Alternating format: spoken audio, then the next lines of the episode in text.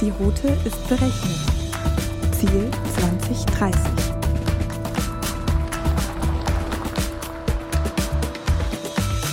Hi und herzlich willkommen auf der Road to 2030, dem Podcast zu Technologie und Gesellschaft von Dell Technology. Heute mit dem spannenden Thema Woman in Tech, von der Freiheit in keine Schublade zu passen.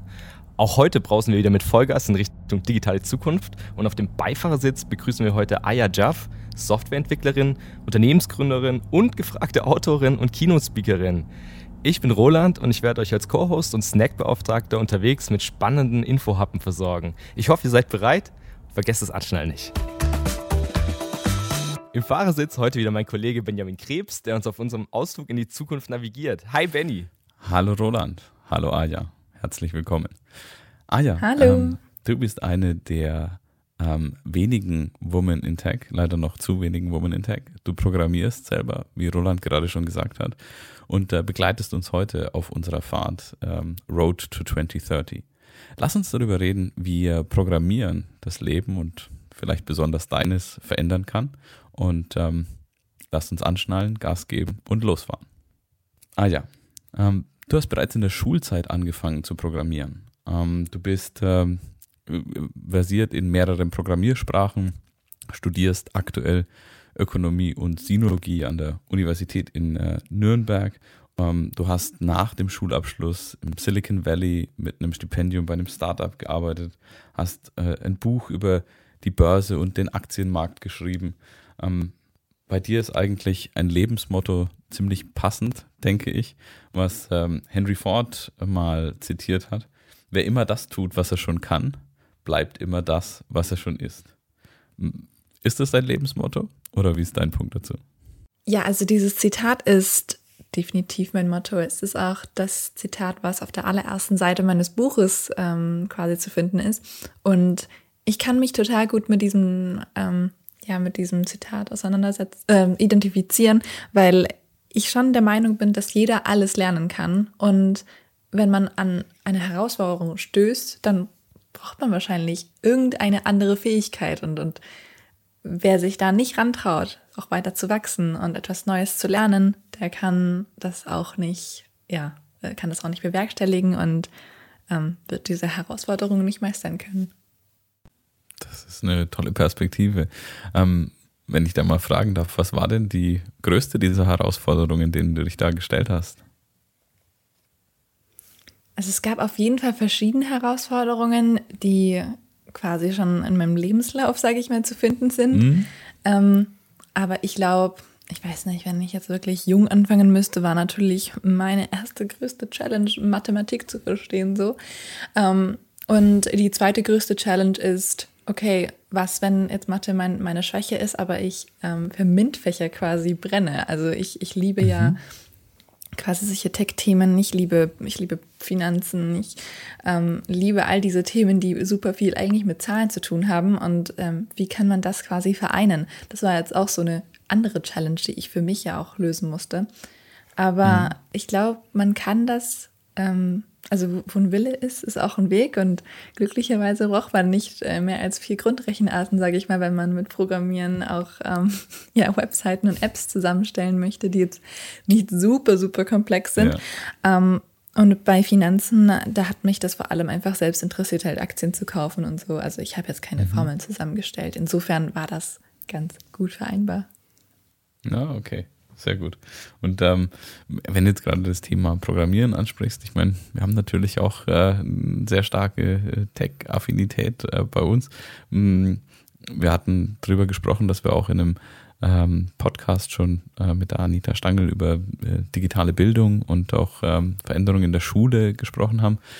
Aus deiner Sicht gibt es eine äh, Empfehlung, wie und vielleicht auch mit welcher Programmiersprache man am besten ähm, äh, schon junge Menschen an das Thema Programmieren ranführen kann oder sollte? Ja, es gibt sicherlich verschiedene Programmiersprachen, mit denen man anfangen kann. Also für mich, ich habe ähm, quasi mit Java anfangen müssen, weil ich in der Universität ähm, damit konfrontiert wurde und das erstmal so ein mhm. paar Semester gemacht habe. Würde ich nicht empfehlen als Anfangsprogrammiersprache, ähm, weil das einfach ein bisschen ähm, ja, da, da, sind einfach zu viele Elemente drin, die Erklärung bräuchten und, und die einfach äh, ein bisschen die, die Lernlust rauben. Ähm, mhm. Ich habe danach mit Ruby weitergemacht, weil ich ein, mhm. ähm, ja, weil ich ein dreimonatiges Praktikum in einem Unternehmen machen durfte mit dieser Programmiersprache und Mentoren an meiner Seite. Und das hat schon sehr, sehr viel mehr Spaß gemacht, ähm, wenn man dann mhm. eben Frontend, also wirklich ähm, an der Website zum Beispiel ähm, ein bisschen optisch was schrauben kann mit der Programmiersprache, aber auch im Backend Datenbanken und so anlegen kann. Also das macht mhm. schon sehr viel Spaß. Das würde ich auch als generelle Empfehlung einfach raushauen. Also so ähm, Programmiersprachen zu nehmen, die einem erlauben, äh, viele Dinge zu machen und ähm, das auch mit relativ wenigen Programmierzeilen. ähm, genau, das ist so, Sehr was gut. ich gemacht habe zumindest. Super. Danke dir. Du hast gerade ähm, darüber gesprochen, dass du im Studium ähm, dann mit Java konfrontiert wurdest. Ähm, wenn wir uns den Bereich äh, Studien und ähm, vielleicht dann auch gerade Frauen äh, im Technologieumfeld anschauen, dann ähm, sehen wir, dass äh, von 1998 ähm, bis heute die Veränderung des Frauenanteils im Informatikstudium von einem Siebtel 98 auf ein Sechstel aktuell äh, angestiegen ist, also quasi eigentlich gleich geblieben ist. Ähm, aus meiner und auch unserer Sicht als Unternehmen definitiv zu wenig. Also wir selber haben uns ein Moonshot-Goal gesetzt, dass wir bis 2030 bei Dell Technologies 50 Prozent weibliche Mitarbeiter haben werden und ähm, 40 Prozent weibliche Führungskräfte. Wow, toll. Das, da hatte ich keine Ahnung, dass ihr das euch äh, als Ziel gesetzt habt, aber das klingt schon mal super. Ähm, ja, ist also auf jeden Fall nicht gewachsen. ist auf jeden Fall nicht groß gewachsen. Aber was ich schon, schon öfter sehe, ist, ähm, dass, dass viele Frauen programmieren, aber sich nicht Programmiererinnen nennen oder das nicht studiert haben. Einfach weil ihr, ihr Job beispielsweise Programmieren voraussetzt. Also wenn ich jetzt mit Designerinnen ähm, rede, die müssen auch quasi manchmal ähm, ihre ich weiß nicht, Motion Graphics zum Beispiel ähm, oder eben die mhm. Webseiten mhm. mit verschiedenen Animationen befüllen. Und ähm, da ist schon auf jeden Fall manchmal so Programmierkenntnisse äh, von Vorteil. Und, und das finde ich halt eben so cool, dass Programmieren für mich nur ein Werkzeug ist. Es ist nicht eine Leidenschaft, wo ich jetzt sage, oh, ich liebe es zu programmieren. Wow. Ähm, da gibt es sicherlich andere Menschen, die das unterschreiben könnten. Ich gehöre nicht dazu. Aber es ist, es ist wirklich nur ein Werkzeug. Und ähm, genauso habe ich für mich Programmieren angefangen. Also ich habe jetzt einfach nur ein Problem gehabt, was ich irgendwie äh, lösen wollte, damals in der Schule, so einen Stundenplan zu mhm. digitalisieren mhm. und habe mir gedacht, okay, wenn ich kein Geld habe, um jemanden einzustellen, der das macht und das quasi aber unbedingt da draußen sehen möchte, dann muss ich mir das wohl selbst mhm. beibringen. Und so hat das dann halt eben auch seinen Lauf genommen. Ich glaube, ich meine, wenn du jetzt nur von den, ich sage jetzt mal, ähm, Informatik-Absolventen redest, dann mhm. gehöre ich ja nicht mal dazu. Also, dass jemand ja, so wie ich dann wirklich nicht in diese Kategorie rein, reingehört, ähm, finde ich dann ja auch schon ermutigend eigentlich für diese Zahl, dass es viele Leute gibt, die das auch so als Hobby machen. Da hast du recht, ja. Ihr seht doch eigentlich schon ganz hungrig aus, obwohl wir noch so ganz kurz erst gefahren sind. Dann lasst mich euch mal ganz kurz einen kleinen Content-Snack geben. Und zwar gab es schon auch im letzten Jahrhundert Informatikerinnen, wie zum Beispiel Karen Spark Jones. Ähm, die hat gesagt, Computing is too important to be left to men. Und da hat sie meiner Meinung nach auch ziemlich recht gehabt, denn ohne Frauen hätten wir zum Beispiel auch die Apollo-Mission 1969 gar nicht ähm, durchführen können. 1,65 Meter hoch und damit genauso groß wie sie war der Stapel von 11.000 Seiten Code, den Margaret Hamilton, damals Lead-Software-Ingenieur für die Mondlandung, geschrieben hat. Benny, das ist doch schon ein ganz schönes Stück, oder?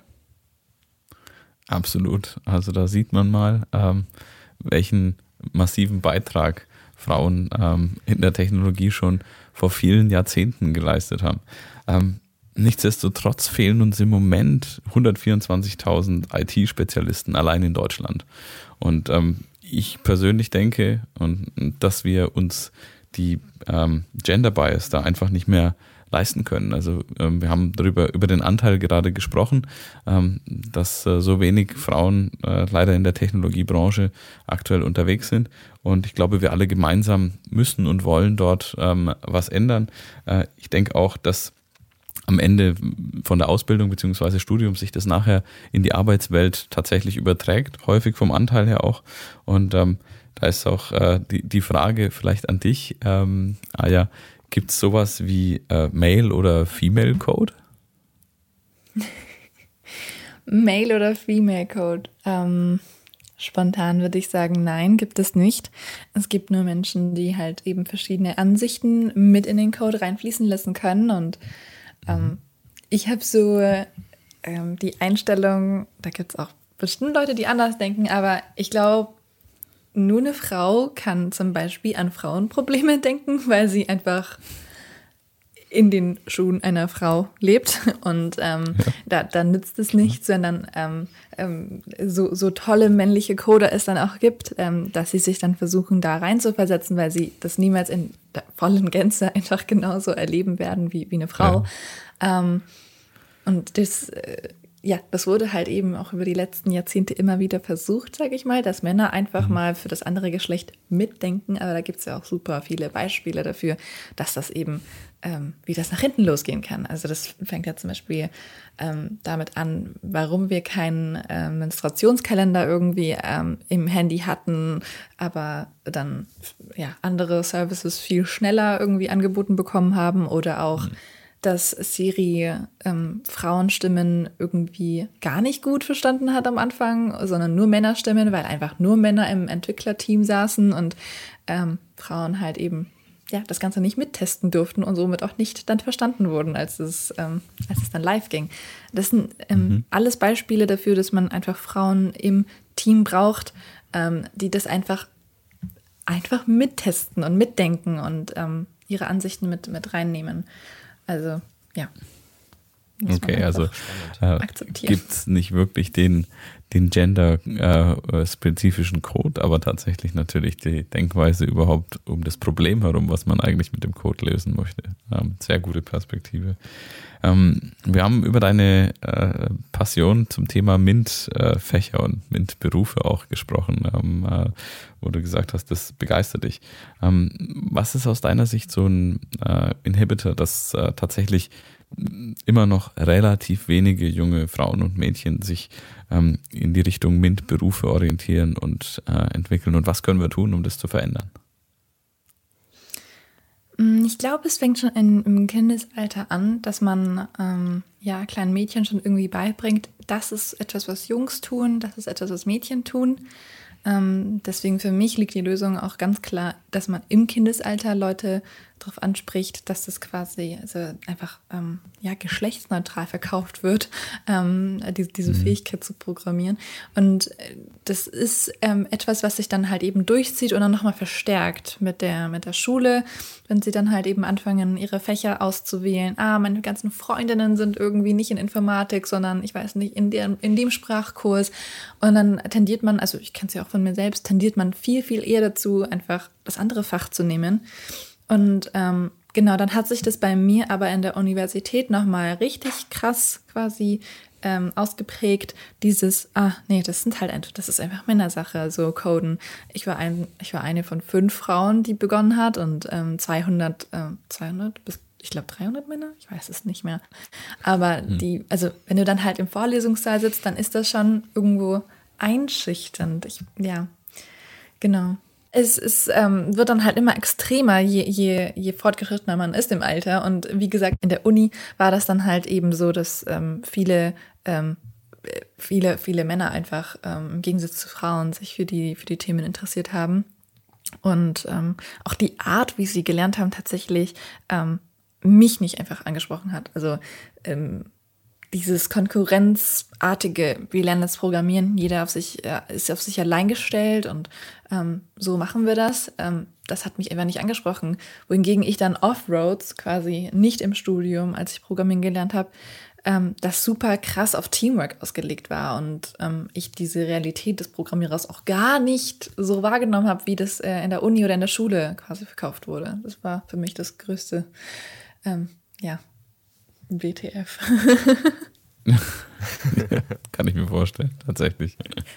Ey, ihr zwei, mein Magen krummelt irgendwie schon wieder. Ich glaube, bei mir wird es irgendwie nochmal Zeit für so einen kleinen äh, Wissens-Fun-Fact. Und zwar, der amerikanische Schriftsteller Robert Heinlein hat gesagt, Spezialisierung ist etwas für Insekten. Jeder sollte deshalb programmieren können. Genauso wie Windeln wechseln, ein Schiff steuern und neue Probleme analysieren. Jetzt steuere ich nicht so oft Schiffe, aber er hat ja schon recht, auf die richtige Ausbildung kommt es schon an. Sonst behält ähm, zum Beispiel ein anderer Autor, wo ich noch einen Funfact mitgebracht habe, der Autor Markus M. Ronner recht. Und der hat gesagt, Computermuffel werden als die Analphabeten des 21. Jahrhunderts gelten. Da beweist du, ah ja, echtes Gegenteil. Du bist gar kein Analphabet des 21. Jahrhunderts. Nein, das bin ich nicht. Aber ich weiß auch nicht, ob ich das so unterschreiben könnte, ehrlich gesagt. So, ich meine, ja, ich sehe es als Werkzeug an, zu programmieren, aber ich sage nicht, jeder muss programmieren. Schon gar nicht, wenn es jetzt so viele Services da draußen gibt, die ähm, das super einfach machen ohne Code, quasi No-Code-Services, ähm, dass man da Webseiten oder Apps sogar ins Leben ruft. Ähm, deswegen kann ich das so gerade noch nicht unterschreiben. Aber was ich schon wichtig finde, ist, dass man so ein ähm, grundlegendes Verständnis hat von, wie Algorithmen funktionieren und was die großen Trends eben sind. Also das ist auch der Grund, warum ich in einem Finanzbuch über künstliche Intelligenz rede, weil ich schon der Meinung bin, dass man diese großen Trends verstehen können muss, um überhaupt mitreden zu können oder ähm, ja die ganzen, die ganzen Bewegungen in verschiedensten ähm, ja, Branchen auch nachvollziehen zu können. Also ich, ich das glaube ich auch und ich also ich denke auch ähm, mit dem, was du sagst, man muss vielleicht nicht unbedingt programmieren können, aber doch zumindest die Logik und den Hintergrund verstehen, um halt auch einfach in die Richtung zu kommen von nicht nur digital konsumieren, sondern auch digital zu kreieren und mitzugestalten. Ja, ich, ich denke, das ist auch ein Punkt, äh, den wir in einem vorherigen Podcast zum Thema Schule mal angesprochen haben, um das zu lernen. Und das ist mit Sicherheit auch was, was wir äh, in der Zukunft äh, in einem weiteren Thema nochmal ansprechen, wenn es darum geht, tatsächlich auch die äh, Generation Y und Z vielleicht ein bisschen besser zu verstehen, wenn wir mit der äh, Dr. Steffi Burkhardt sprechen werden. Ähm, ich, ich bin selber persönlich gerade dabei, äh, einen Missstand bezüglich ähm, äh, des Kommentars von Roland, was man alles können muss, noch zu äh, beseitigen. Ich mache gerade einen Bootsführerschein, aber ähm, da, dann werde ich auch dann werde ich auch das können. Aber ähm, wenn, wenn wir uns nochmal auf die auf die Frauen ein bisschen äh, äh, konzentrieren, was wir vorhin auch angesprochen hatten. Ähm, Frauen machen öfter Abitur äh, Frauen haben im Schnitt bessere Noten, sie studieren auch häufiger, aber wir haben äh, leider eben nicht diese Wahl von Informatik oder Naturwissenschaften, wo wir eigentlich eben so dringend noch ähm, mehr Frauen bräuchten. Und ähm, ich, ich, wir haben gerade schon drüber gesprochen, okay, Kindeserziehung, um MINT-Affinität vielleicht auch zu fördern, dass man das wirklich genderneutral macht. Ähm, Gibt es äh, aus deiner Sicht, weil du bist äh, ja ein Role Model in dem Bezug auch, Aja, gibt es aus deiner Sicht was, was wir schon ähm, jungen Mädchen auch mitgeben können, um sie zu ermutigen, ihren eigenen Weg einzuschlagen? Also sie nicht in irgendeine bestimmte Richtung zu äh, biasen vorher schon, sondern ihnen wirklich diese Offenheit auch mitzugeben und beizubringen? Gute Frage. Ich ähm, bin jetzt keine Erziehungsexpertin oder so, aber ich, ich kann nur von eigener Erfahrung ja. reden, ähm, genau. was, was mir geholfen hat, da einfach nur ein bisschen, ja. ähm, ich sage jetzt mal, glaube ich, neutraler einfach ähm, an die Sache ranzugehen. Ähm, für meine Eltern ähm, hat es nie eine Rolle gespielt, ob ich jetzt irgendwie programmiere oder male. Ähm, das war schon mal so ein erster Schritt in der Kindheit, einfach nur, dass beide Seiten akzeptiert wurden und ähm, beide Seiten mit genauso viel Enthusiasmus begegnet wurden.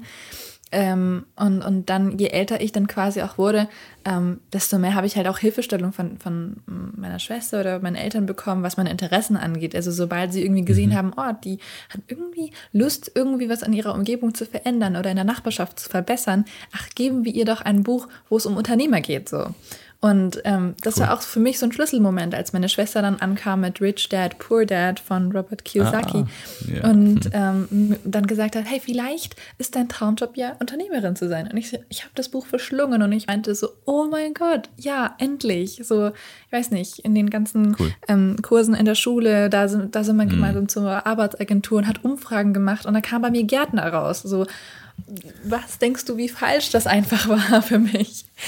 Ähm, das sind halt auf jeden Fall ein paar Dinge, die man in der Erziehung schon ähm, ändern kann oder beziehungsweise in eine bestimmte Richtung lenken kann.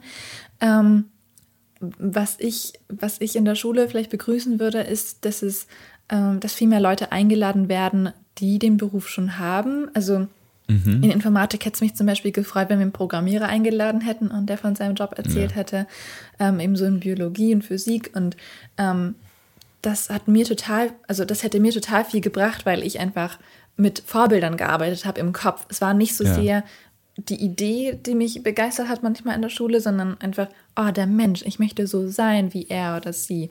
Und ähm, ja. das hat mich eben ähm, total früh dann auch immer so auf diese Fährte gebracht, ja, ich lese jetzt Biografien, viel mehr, egal ob Politiker oder mhm. Tech-Genie oder was, ich lese jetzt einfach die Biografie, um zu sehen, wie er das geschafft hat. Ähm, ja. Ja, das, das sind so meine generellen Sachen, die ich ja, äh, für mich ähm, identifiziert habe. Ja. Das ist äh, toll, danke für deine, für das Teilen deiner Erfahrung, weil ich meine, das ist ja immer das, wo dann man, das gerade schon über Vorbilder und Role Model auch äh, da schaut man ja dann oft drauf, wo sehe ich Analogien und was können wir uns vielleicht auch abgucken. Von daher ähm, glaube ich, ist das für viele ein sehr wertvoller Einblick. Ähm, du hast gerade schon gesagt auch, dass du dir mehr so äh, quasi Praxiserfahrung gewünscht hättest, damals in der Schule schon. Du hast auch ähm, gesagt, im äh, Leben gibt es keine Fächer, also im echten Leben gibt es keine Fächer.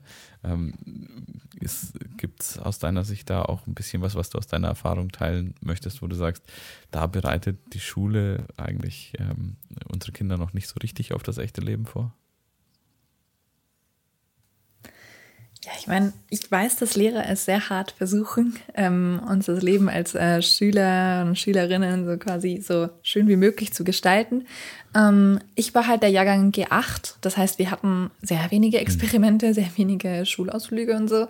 Ähm, da hat da habe ich den ähm, Unterschied schon sehr schnell auch zu meiner Schwester bemerkt, die sechs Jahre älter ist und die dann quasi im Chemieunterricht auch irgendwie Seifen gemacht hat und Handcremes und das war so cool und sie kam dann heim und sie hat uns davon erzählt. Ähm, und ich habe das halt eben nur im Heft irgendwie aufschreiben können, so, ja, so funktioniert das. Mhm. Und das war's. Ähm, ich äh, würde schon sagen, dass es, dass es so eine, so eine Mischung von allem gibt. Also wie schön wäre es denn gewesen zum Beispiel, wenn meine Schwester ihre Seife, die sie im Chemieunterricht gemacht hat, im, Fall, äh, im Fach Wirtschaft irgendwie in einem kleinen Seminar auch hätte verkaufen können. So, Das wäre ja. doch super cool gewesen, Stark. dass die gleich irgendwelche mhm. Umfragen macht ähm, mit, mit den Schülern vor Ort und dann auch Geld gesammelt hätte für den Schulball oder was auch immer. Also das sind ähm, so Zusammenhänge, die wären sehr einfach, glaube ich, geschaffen mit den, mit den Sachen, die man schon vor Ort hat, aber ähm, die einfach nicht so wahrgenommen werden, weil es eben in Fächer aufgeteilt ist und die Lehrer quasi ihr eigenes Ding machen. Ja, das finde ich schon etwas schade, ja. aber ich meine, man lernt auch nicht alles in der Schule, das möchte ich auch nicht sagen. Man ja. muss das ja auch selbst verbinden können und Brücken schlagen. Ja, genau. Das ist äh, so sehr schön dargestellt, wie man das machen könnte tatsächlich. Wie ist deine Meinung zum Thema Programmieren als eigenes äh, Fach in der Schule? Ähm, ich habe ja schon ein paar Schlagzeilen gemacht und ein paar Hate-Mails bekommen für meine Meinung, dass man Programmieren nicht als Schulfach ähm, mit reinnehmen sollte. Ähm, das kann man so gar nicht sagen. Also ich bin, ich bin dagegen, dass man das quasi zu so einem Zwang entwickelt, auf einer bestimmten mhm. Art und Weise zu programmieren oder mit einer bestimmten Programmiersprache oder was auch immer. Da bin ich echt dagegen, aber ich bin dafür absolut, dass man in so einem, in so einer Art ähm, Seminar, vielleicht nach der Schule oder sowas, ähm, dass man Leuten irgendwie so eine, so eine Challenge gibt und sagt, hey, über, über über die nächsten sechs Monate hast du ähm, die Herausforderung, irgendein ganz kleines Projekt umzusetzen, egal was es ist, du darfst es dir aussuchen. Mhm. Und ähm, so habe ich quasi meine positiven Erfahrungen gemacht, weil ich zum Beispiel ich weiß nicht, ich habe Freundschaftsarmbänder gemacht ähm, mit so mhm. kleinen blinkenden Lichtern, wenn ich in der Nähe von meiner besten Freundin irgendwie war. Oder ich mhm. habe. Ähm, ja, LED-Lichter an T-Shirts angebracht oder ich habe sie dazu gebracht, dass sie meine Geschwindigkeit irgendwie anzeigen, wenn ich renne. Also das sind solche kleinen Dinge, die, glaube ich, schon einen großen Unterschied machen, wenn man Leuten einfach diese Freiheit gibt, ähm, etwas mhm. selbst zu kreieren und dass es dann auch nicht benotet wird, sondern dass man das eben ja. Stück für Stück mit dem Lehrer gemeinsam bearbeitet. Und ähm, das finde ich ja super cool, anstatt zu sagen, okay, liebe Leute, heute lernen wir, was eine Variable ist, ohne dass den Leuten wirklich klar ist, was, was, wofür brauche ich das? So. Aber ja, ich meine, so als, ja, als Antwort jetzt wäre das so cool, so, hey, wenn du deinen Freund oder deine Freundin beim Ping-Pong schlagen möchtest, dann brauchst du eine Variable, damit die Punktzahl angezeigt wird. Dafür kannst du es nutzen. So in Kontext setzen, Dinge ja, in Kontext setzen, ja. das macht total also viel Sinn. Ein bisschen mehr die intrinsische Motivation fördern, indem man einfach sagt, dafür kannst du es anwenden und dann sind, ist die Begeisterung da und dann will man es auch lernen. Ne? Das stimmt. Das Ganz genau. Und dann kommen auch die Geschichte. anderen Fragen einfach automatisch dazu. Also mhm. so, hey, ja, wie mache ich das? Gut. Wie mache ich das weiter, größer, tiefer? Ja, dann wird nicht. man neugierig. Genau, ja. Neugierde ist ja, ja, immer das beste Weg, viel zu lernen. Toll. Ähm, ich habe dir vorhin schon kurz ein bisschen was über unsere ähm, Moonshot Goals gesagt, wovon eines eben das Thema ist, ähm, ja, 50 Prozent weibliche Mitarbeiter auf der Road to 2030, also bis 2030 zu haben, äh, und auch 40 Prozent äh, weibliche Führungskräfte bei uns in Dell Technologies im Unternehmen. Aktuell ist es so, dass ähm, nur 4,9 Prozent äh, der CEOs ähm, in großen Unternehmen weltweit weiblich sind. Ähm, ich habe vor kurzem einen Artikel äh, zum Thema Unterschiede im Networking bei Männern und Frauen ähm, gelesen, wo darüber äh, gesprochen wird, dass Männer eher breite Netzwerke pflegen und ähm, bei Frauen das ähm, häufig ein eher enger Inner Circle ist. Ähm, wie ist denn deine Meinung und deine Perspektive dazu? Ähm, ist das, äh, ist das äh, der richtige Weg, den Frauen da gehen? Ist es vielleicht auch eine, die richtige Wahrnehmung oder die falsche Wahrnehmung ähm, in dieser Studie? Also ohne diese Studie zu kennen natürlich ähm, und mich jetzt nur zu verlassen, auf was du mir gerade gegeben hast. Yeah. Ähm, ich habe das so gar nicht mitbekommen bei Frauen, dass das jetzt so krass irgendwie auf vereinzelte Leute aus ist. Also ich glaube, auch mhm. Männer haben ähm, mal Kollegen, mit denen sie viel öfter reden als anderen, Klar, um das mal platt mhm. zu sagen. Aber ähm, also ich bin, ich bin generell dafür, dass man so ein breites Netzwerk auch auf jeden Fall pflegen sollte. Und ich kenne sehr viele Frauen, die ganz natürlich, quasi von ihrer Art her einfach es schaffen, ähm, viele Beziehungen gleichzeitig zu pflegen. Also ähm, ja. ich weiß nicht, auf ja. einer äh, Party ist ähm, äh, finde ich, ist, ist eine Frau schon viel eher dazu geneigt, gefühlt. Das ist jetzt wirklich nur meine Erfahrung, ist nicht auf ja. irgendeiner Studie basiert. Ähm, gut. Aber ist sie schon viel eher dazu geneigt, viele verschiedene Themen mit Menschen in Verbindung zu bringen und da einfach Gesprächsstoff ja. Ähm, ja, mhm. äh, zu erstellen. Einfach weil es schon gesellschaftlich fast schon von ihr erwartet wird, dass sie ähm, gut ist im Unterhalten und im, ähm, ja, im Smalltalk und einfach sich da ja, gut versteht mit den Leuten.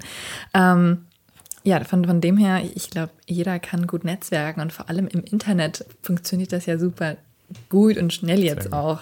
Ähm, ein Denke Post kann ja teilweise an viele tausende Leute irgendwie raus, äh, rausgeschickt werden bei LinkedIn, auch wenn man jetzt kein Star ist oder so. Also das ist echt super cool.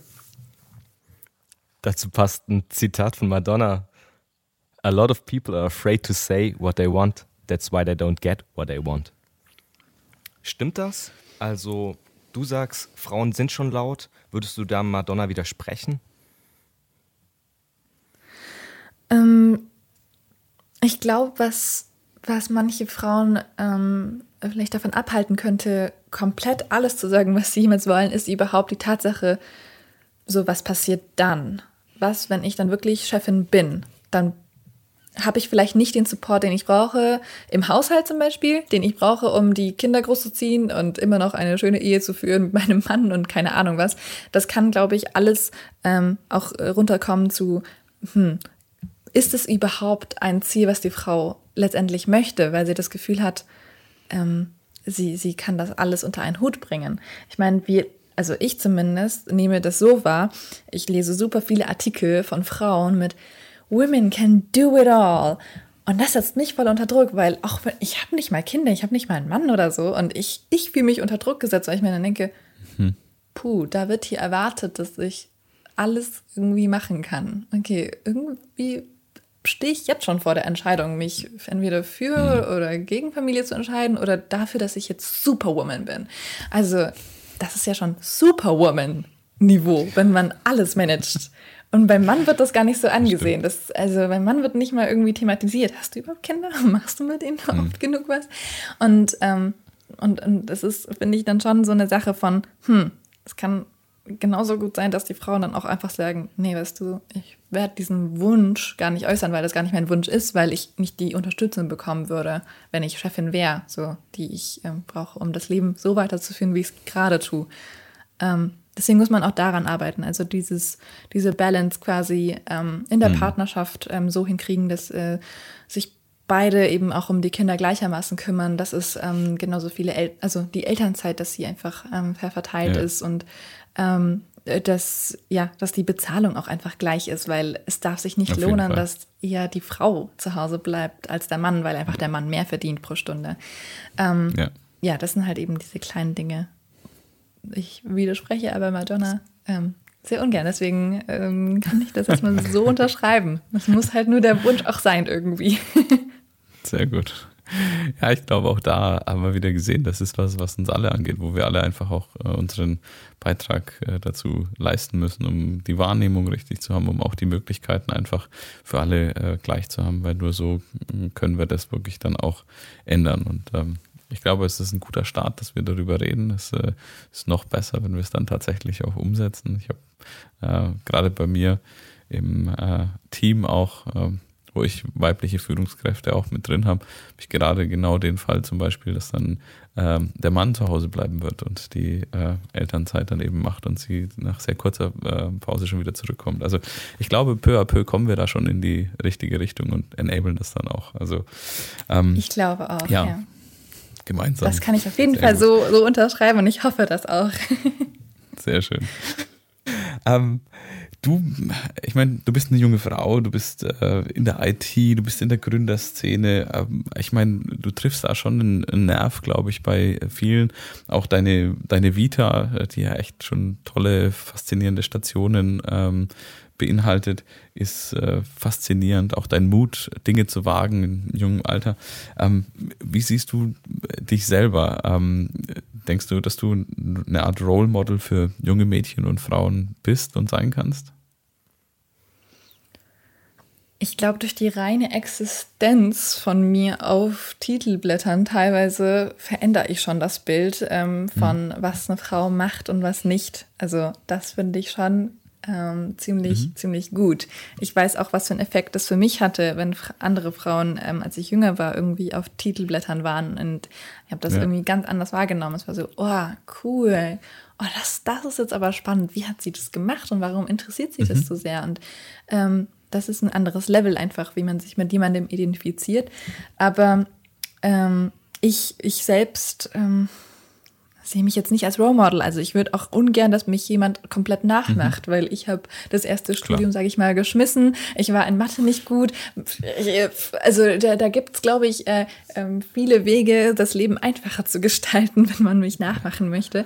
Ähm, jeder, jeder soll seine eigenen Fehler begehen. Ähm, und ich finde es aber schon wichtig, dass ich das aber nach draußen kommuniziere, meine Story, weil, weil sie eben auch Fehler beinhaltet und man nicht alles perfekt machen kann und alles wissen kann. Mhm. Und ähm, ich meine, ich, ich gelte ja, glaube ich, ähm, in der Presse immer noch als dieses Tech-Role-Model, obwohl ich ja Informatik auch äh, aufgehört habe. Und meine Story hat ja. ehrlich gesagt nach meinem Informatikstudium begonnen, ähm, wo ich dann wirklich aus Interesse und aus Neugier ähm, das Ganze auch fortgesetzt habe und mich nicht entmutigen habe lassen. Ähm, ja, also ich glaube, ähm, man, man braucht einfach viel mehr Frauen, ähm, die auf so ein Podest ein bisschen gestellt werden, damit man sich mit denen identifizieren kann und sie noch mehr ja, Leute, Leute mit reinziehen. Ja. Gab es denn ähm, für dich solche, du hast es vorhin gesagt, wenn du das mal auf Titelblättern gesehen hast oder so, gab es denn für dich solche, ähm, sag mal, Role Models und Vorbilder, wo du gesagt hast, die haben dich auch auf deinem bisherigen Weg schon inspiriert oder inspirieren dich auch gerade noch weiter? Mm, auf jeden Fall. Also ich habe, als ich jünger war, überhaupt keinen Unterschied zwischen Mann oder Frau gemacht. Mhm. Ähm, ich habe auch irgendwie Steve Jobs irgendwie total gehypt, als ich 15, 16 war und meinte, wow, genau so will ich sein. Und habe mir dann auch, mhm. oh, da wirst du jetzt lachen, aber Rollkragenpullover und Jeans angezogen, weil das hat Steve Jobs getragen. Also man merkt, ich habe da gar keinen Unterschied gemacht. Das ist ein Mann, der das trägt, das ist eine Frau, die das trägt. Ähm, aber was ich auf jeden Fall an Frauen, an Role Models hatte, war zum Beispiel die Marissa Meyer. Die habe ich ähm, in diesem in der Fortune-Ausgabe gesehen und da stand irgendwie so ganz cool unter der Bildunterschrift Fashionable Millionaire, a Tech, uh, a Tech Genius. Und ich so, wow, wie cool. Sie hat Informatik studiert und sie ist ja. irgendwie auch so modisch und so voll lieb schaut sie aus und sie ist aber irgendwie halt keine Ahnung. Also ähm, das ist jetzt auch ein bisschen verflogen, to be honest. Ähm, mhm. Aber was, also ein, ein Pärchen, sage ich jetzt mal, das natürlich immer ähm, mich, mich, seitdem ich 15 bin, so begleitet hat, war Bill und Melinda Gates.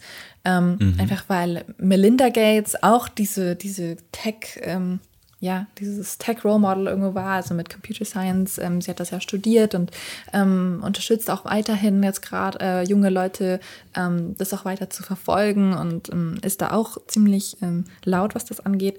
Und ich weiß nicht, auch mit ihren Interessen für, ja, äh, für, also durch die Stiftung, dass man eben Krankheiten ähm, ja, nachhaltig eben aus der Welt schafft und ja, ihre ganzen Reisen, die, das Buch, was sie geschrieben hat, A Moment of Lift, äh, mhm. da kann ich mich eben sehr gut ähm, in ihren Geschichten wiederfinden und in ihren Prioritäten und was, was sie halt eben einfach wichtig findet.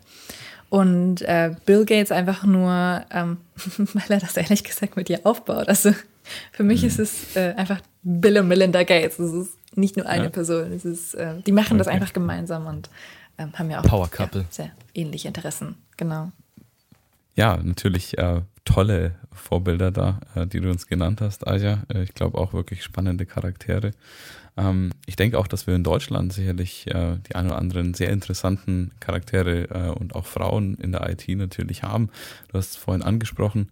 Ähm, ich denke da unter anderem an meine eigene Erfahrung, die ich äh, mit Sabine Bendig, der Microsoft-Chefin in Deutschland hatte, die ähm, mich damals äh, in den Leadership Circle mit hochgeholt hat und äh, mit der ich echt sehr gute Erfahrungen gemacht habe, aber auch andere ähm, äh, junge äh, Frauen, zum Beispiel TJ Honoran, äh, die ich wirklich toll finde, was die für spannende Aktivitäten macht, auch um einfach Frauen äh, in der Digitalwelt nach vorne zu bringen und auch präsenter zu machen.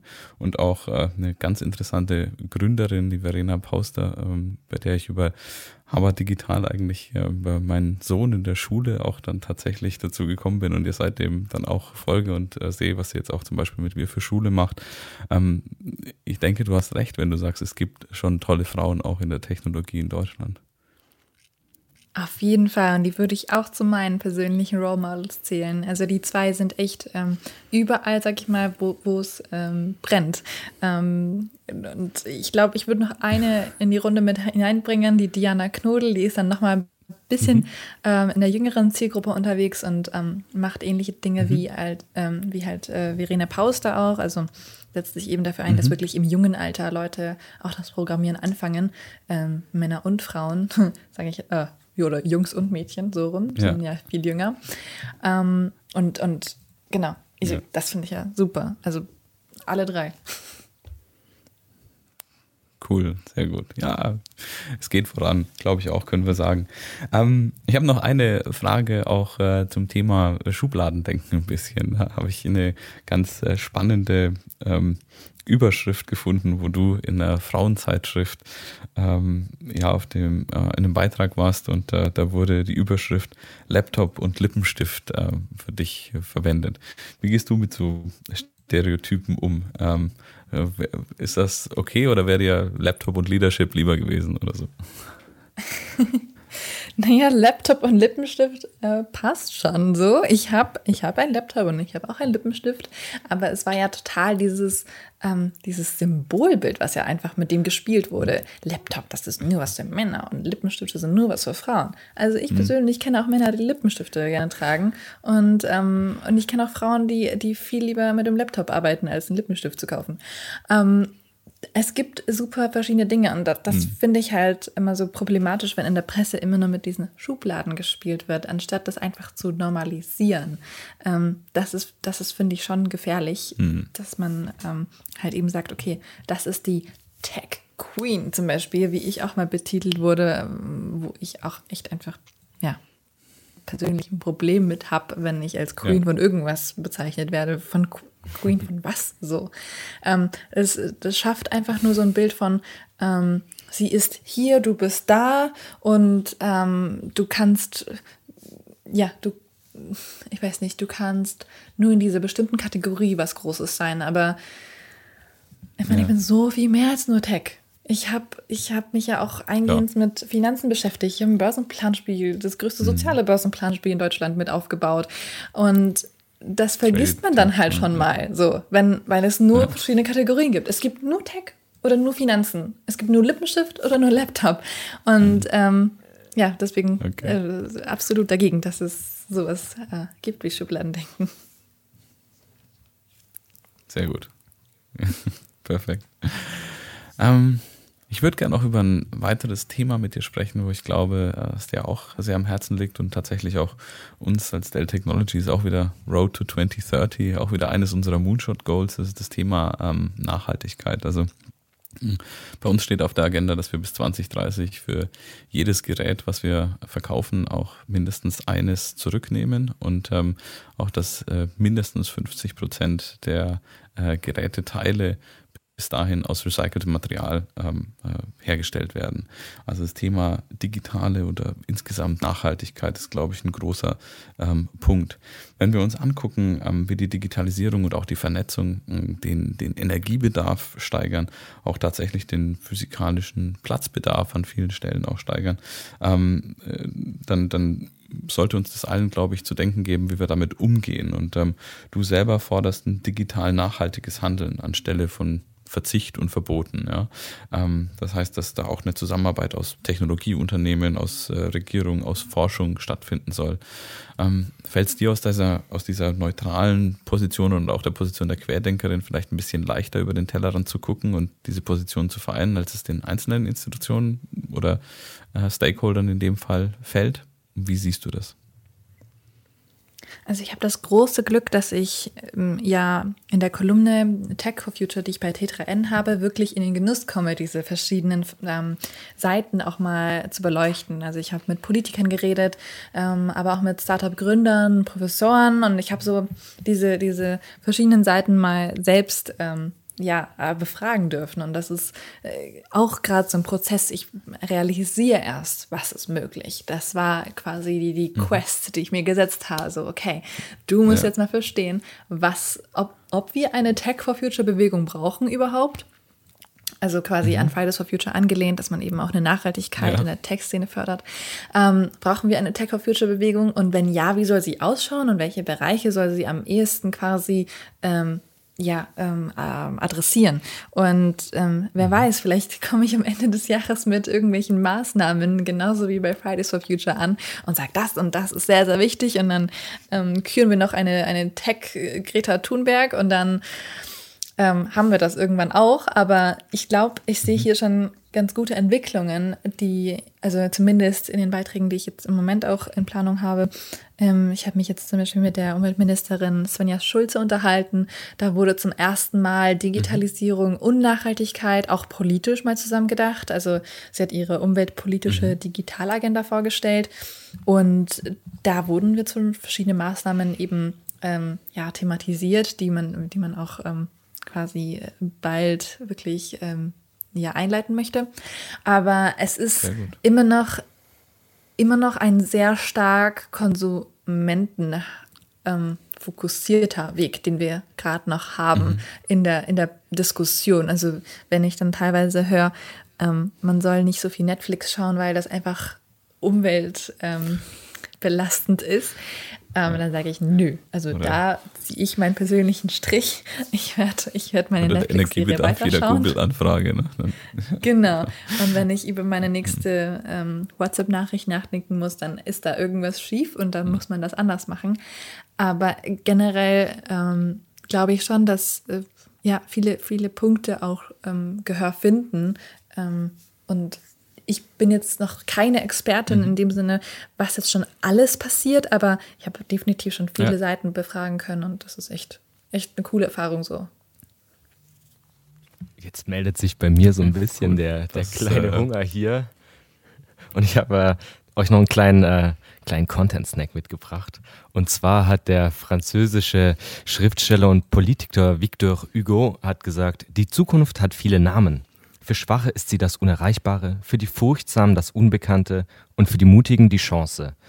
Benny, was ist denn so deine Chance so für die Zukunft? Also ähm, ich denke mal, ähm, wie gesagt, äh, wir heute und auch in der, unseren anderen Podcast dort sehr viele verschiedene Bereiche für die Zukunft betrachten. Ja, also das geht ähm, über Bildung, über ähm, Equality, über äh, Diversity und Inclusion. Das geht hin zum Thema Nachhaltigkeit. Ich glaube, dass wir in vielen Bereichen ähm, wirklich tolle Chancen haben, die uns ähm, offen stehen durch die Digitalisierung, durch die Veränderung der Gesellschaft, durch die Zusammenarbeit äh, über die Generationen hinweg, haben wir, glaube ich, alle eine Riesenchance ähm, ja, für die Zukunft. Und ich bin jemand, der das auch immer sehr gerne optimistisch betrachtet. Ähm, Ah ja, vielleicht auch daran anschließend für dich die Frage. Ich meine, du hast jetzt schon so jung so viel erreicht und auch so viele tolle Herausforderungen angenommen, gemeistert, wie wir vorhin schon drüber gesprochen haben. Ähm, was ist für dich denn so das nächste große Ziel oder Projekt, was du dir vorgenommen hast und, und wo willst du in 2030 stehen? Ja, ich habe ähm, hab mir gerade tatsächlich nicht so nicht so greifbare Ziele, sage ich mal, jetzt ähm, irgendwie auf einen Plan oder sowas geschrieben. Aber generell möchte ich weiterhin in solchen Konversationen drin sein, ähm, wo es wirklich um Veränderung geht, wo es darum geht, was, was mhm. ähm, nachhaltig zu bewegen. Ähm, eben wie in der Feminismusdebatte oder eben, ja, ähm, wie, wie, bringen wir einfach mehr Frauen in verschiedene Themen mit rein und äh, wie können wir solche Sachen fördern. Ähm, da, also das finde ich, ist es ähm, ein Kampf, der wahrscheinlich auch noch in 20 und 30 Jahren existieren wird. Ähm, ich mhm. bin aber gerade schon auf der Suche nach einer neuen Gründungsidee, ohne mir jetzt irgendwie einen Zeitplan gesetzt zu haben, wann das jetzt passieren muss. Aber eben durch diese Tech for Future mhm. Debatte bin ich ähm, ähm, ja den ganzen Ideen und den ganzen Baustellen, die es gerade eben auf der Welt auch gibt, ähm, irgendwo ausgesetzt. Und das bringt mich total krass äh, dazu, eben die Welt ganz anders zu betrachten und ähm, ja, Lösungen irgendwie durchzuexerzieren und irgendwie auch mit Leuten darüber zu reden, was, was man dann machen könnte. Ähm, da kann ich mir gut vorstellen, dass, dass eine Idee daraus entspringt, wo ich mich nochmal irgendwie, ja, ähm, irgendwie nochmal in, in, weiß nicht, fünf Jahren oder weniger nochmal bei euch melde. Aber ähm, bis dahin bin ich erstmal nur am Zuhören und am Verdauen der ganzen Infos und der ganzen Zahlen. Es ist ja auch super viel und ich bin mir auch super, ähm, also ich meine, solche Sachen, wie du halt eben auch gerade gesagt hast mit Dell, was ihr vorhabt, eure Moonshot Goals, ähm, das war mir ja noch gar nicht klar. Also das sind Dinge, die ich eben auch noch mhm. alle in Erfahrung bringen möchte. Und vielleicht können wir uns ja später nochmal darüber unterhalten, mhm. äh, wie ihr das genau realisieren wollt und eure Maßnahmen. Das kann, kann ich ja. mir noch gut vorstellen. Ja. Super. Hast du denn irgendwelche Moonshot Goals für dich? Hast, hast du irgendwelche Ideen, wie du 2030 also sein möchtest? Also bei mir ist tatsächlich, ähm, ich möchte es äh, schaffen, durch äh, meine beiden Kinder äh, Junge und Mädchen tatsächlich auch äh, diesen Impact vielleicht mitzugestalten. Ich gehe da natürlich auch dann durch verschiedene Phasen, durch verschiedene Schul- und Lernphasen und verschiedene Herausforderungen und ähm, für mich ist das total spannend, sowohl als ähm, Leader in der, in der Technologie-Company, sage ich mal, wo wir die Digitalisierung mit Kunden, mit, mit unseren ja, Firmen auch für den Standort und Technologiestandort Deutschland gestalten und dann gleichzeitig so quasi von unten, wenn man so möchte, das, den, den, die neue Generation an äh, Lernenden und ja, Heranwachsenden dann eben auch ähm, zu haben. Diese Verbindung zu schaffen, ist für mich super spannend. Und ich sehe halt, dass sich unser gesamtes Leben in Richtung Digitalisierung verändert. Ähm, ich zähle gerade noch so zu den Millennials, aber ich äh, bin schon jemand, der auch wahnsinnig viel, glaube ich, dann jeden Tag immer noch dazu lernt, auch äh, was die äh, Technologie, Konsum, Nutzung von Technologien anbelangt. Und dann, wie gesagt, durch meine Kinder diese Erfahrung hat, was bedeutet das eigentlich jetzt für die allernächste Generation, die dann da kommt und ähm, quasi damit aufwächst und das zu verbinden, das zu ermöglichen, dass sie in einem, in einem tollen, ähm, ich sag mal, äh, mind open und auch ähm, trotz allem wirtschaftlich starkem äh, Umfeld in äh, Deutschland aufwachsen können, was die digitalisierte Zukunft anbelangt. Das ist so mein, mein Moonshot Goal 2030. Also das ist äh, ja sehr spannend und natürlich auch dabei meiner Tochter jegliche äh, Offenheit für die Auswahl beizubringen und äh, gleichzeitig meinem Sohn natürlich auch, den nicht irgendwie zu gender beißen. Also das ist so das Spannungsfeld, in dem ich mich bewege und das ist äh, ein sehr, sehr, sehr interessantes und spannendes. Ja, ich wünsche dir viel so, Erfolg. Ich ähm, glaube, mit so einem Papa mit solchen Meinungen, da haben sie die beste Voraussetzung, da auf jeden Fall äh, so, so neutral wie möglich in die Welt reinzustarten. Ja, ich hoffe es. Ich hoffe. Wir geben uns viel Mühe zusammen mit meiner Frau, dass wir das so gestalten, dass es passt. Ähm, ja, du, danke dir, Aja. Äh, es war ein fantastisches Gespräch mit dir heute. Wir haben das Tagesziel ähm, eigentlich fast erreicht, unser, äh, unsere, unserer Etappe zur Road to 2030. Ähm, da vorne ist die nächste Ausfahrt. Ähm, bevor wir da rausfahren, ähm, die letzte Frage vielleicht noch an dich. Ähm, wir sind uns einig, dass die Arbeitswelt der Zukunft inklusiv und divers sein muss und soll. Aber der Weg ist noch ein weiter. Deswegen ähm, vielleicht abschließend so die drei wichtigsten Ratschläge von deiner Seite an Unternehmensleiter und ähm, Führungskräfte, um eben nicht nur auf dem Papier, sondern auch in der Realität diese Diversität und äh, Inklusion zu schaffen, um dann ähm, von der Vielfalt zu profitieren.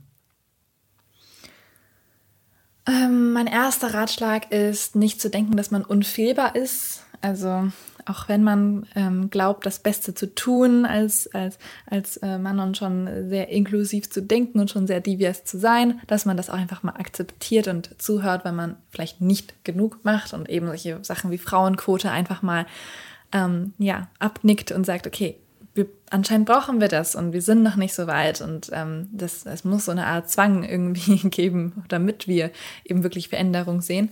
Ähm, zweiter Ratschlag ist ähm, wirklich ähm, den Nachwuchs auch nachhaltig zu fördern, also mit solchen Fortbildungen, dass man ihnen die Möglichkeit gibt, ähm, sei es online oder offline, eben auf Konferenzen zu gehen und ähm, Online-Kurse zu ähm, besuchen, wo, wo Leute eben auch mhm. ähm, vielleicht ja solche Programmierkenntnisse in den, in den Grundsätzen auch eben ähm, ja, lernen können, ohne Informatik zu, äh, zu studieren oder studiert zu haben.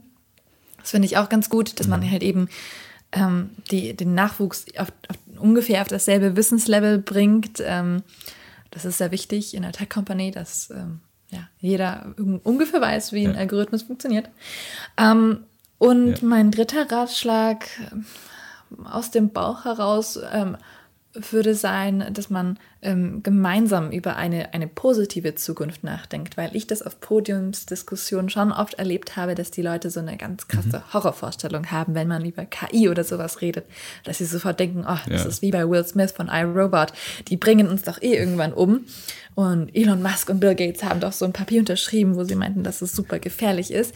Ähm, das finde ich, ist, es wäre super, super wichtig, dass man als Tech Company voranschreitet und ähm, das gleich vorwegnimmt und sagt, hey, wir konzentrieren uns jetzt auf die Chancen, wir klären gerne auf, was es, äh, auf was wir achten sollten, aber äh, wir konzentrieren uns vor allem auf die Chancen und versuchen, eine Zukunft äh, herbeizuführen, die auch genauso ist, wie wir sie uns wünschen und nicht, was unser Albtraum halt einfach ist. Genau.